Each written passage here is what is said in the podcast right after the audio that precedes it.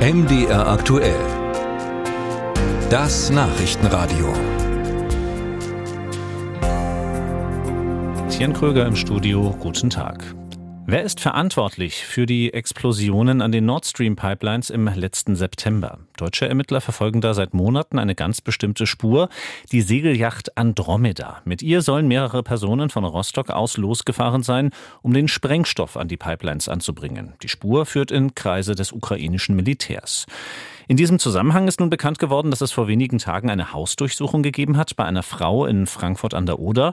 Und darüber habe ich gesprochen mit dem ARD-Terrorismusexperten Michael Göttschenberg. Guten Tag, Herr Göttschenberg. Ja, guten Tag. Herr Göttschenberg, was war denn das Ergebnis dieser Durchsuchung in Frankfurt an der Oder?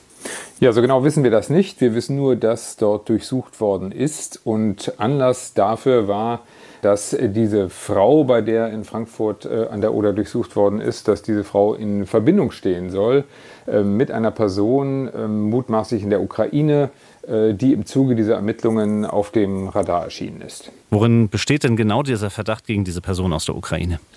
Ja, man hat im Zuge der Ermittlungen, äh, wo, bei denen es vor allem darum geht, zu rekonstruieren, äh, was ist passiert im Vorfeld äh, der Explosion dieser Pipelines, äh, hat man äh, nicht nur ein Schiff gefunden, von dem die Ermittler glauben, dass es verwendet worden sein könnte, um den Sprengstoff an die Pipelines äh, heranzuführen, sondern man hat auch ein Team identifiziert, das diese Geheimoperation durchgeführt haben soll. Und dieses Team hat zur Anmietung des Schiffes gefälschte Pässe hinterlegt.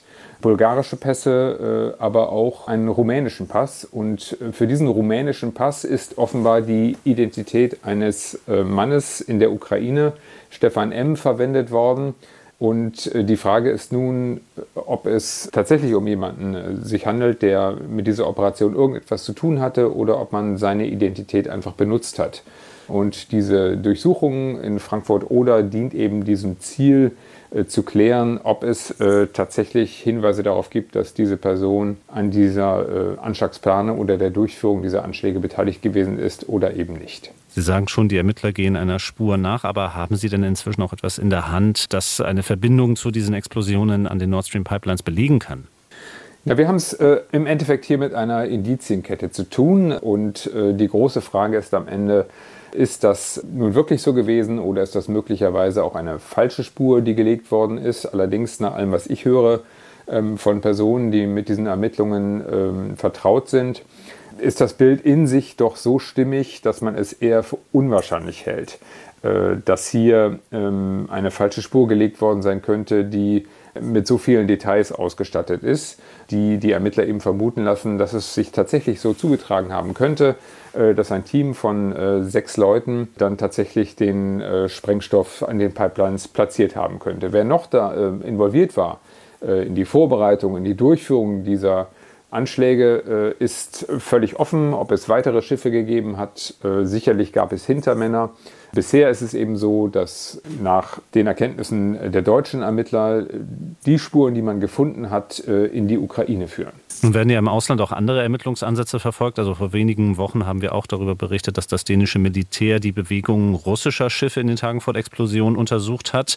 Warum meinen die deutschen Ermittler, dass ihre Spur aber die ja, stichhaltigste ist?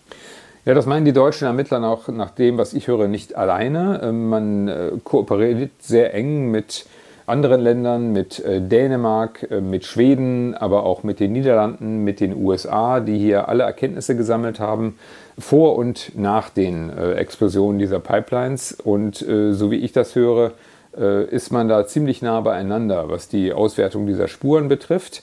Ähm, natürlich gibt es andere Spuren, wie beispielsweise eben äh, die äh, von Ihnen erwähnte Anwesenheit von russischen Schiffen, wo man natürlich äh, der Frage nachgegangen ist, ob die möglicherweise etwas ähm, mit diesen Anschlägen zu tun haben.